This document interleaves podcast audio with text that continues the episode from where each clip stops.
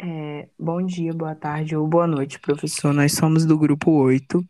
É, os integrantes desse grupo são a Ana Luísa, a Júlia, a Sindel e eu, Nicole. E hoje nós iremos falar um pouco mais sobre o positivismo é, nesse podcast.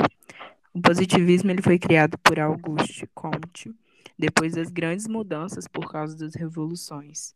E essas mudanças elas resultaram em muitas crises no século XIX. E essas crises afetaram demais, principalmente a França e a Inglaterra. Na França, por exemplo, houve uma época em que não tinha governo, não tinha ordem social e nem política. E na Inglaterra, tinha muita fome, desemprego, desabrigo, doenças, baixa remuneração e muitas mortes como consequência. É, diante de tudo isso, Conte apresentou a criação de uma sociologia que entendesse a, a sociedade e uma teoria né, que explicava o progresso científico e determinava o modo de agir das pessoas. Então, Conte, que era um filósofo, ligou o desenvolvimento moral com o desenvolvimento científico e enxergou a sociologia e a biologia como os grandes pilares da humanidade. Sendo assim, o avanço científico e o moral é, deveriam andar juntos para que o progresso da humanidade é, viesse, né? E esse progresso ele só aconteceria é, por meio da disciplina e da ordem. Diante de tudo isso, Conte criou a Lei dos Três Estados para explicar a necessidade do positivismo. E, e essa Lei dos Três Estados era uma teoria que classificava três grandes momentos do desenvolvimento da humanidade.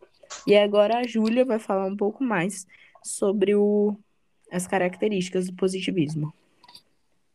Continuando o que a Nicole falou da Lei dos Três Estados, o estado tecnológico é o primeiro e o menos desenvolvido. O estado metafísico é o segundo e o intermediário. E o estado positivo é o último e o melhor. Agora eu vou falar sobre as características positivo, positivismo do positivismo. E uma delas é a doutrina fisiológica, baseando em teorias e leis, podendo dizer que é que uma inspiração mais remota do positivismo, que se encontra que se encontra no movimento iluminista, que é muito admirado por Comte. Comte. E também ele apoiava a Revolução Francesa e era muito favorável ao pensamento republicano. A doutrina sociológica é a ciência social e o último e o mais avançado em desenvolvimento da humanidade, compartilhada da bio biologia. Interferiu o positivismo pelo pensamento científico. Na doutrina política, é, é uma organização que tem a, a origem e o rigor e o empenho que são fundamentais para a doutrina positiva, positivista. Agora vou passar para a Ana. Não então, eu vou falar sobre a parte do positivismo que se chama positivismo enquanto religião. O positivismo também se deu em forma de religião, mas não tinha nada a ver com a espiritualidade. Essa religião de Auguste Comte chamava religião da humanidade ou religião positiva. O espírito ou Deus da religião da humanidade seria a ciência, e os grandes pensadores do positivismo seriam uma espécie de santos. Inclusive, assim como outras religiões, o positivismo também tinha calendários, símbolos, sinais, sinais próprios e foi no Brasil que teve seu primeiro templo construído. E agora a Cinda vai falar um pouco mais dessa parte do positivismo no Brasil.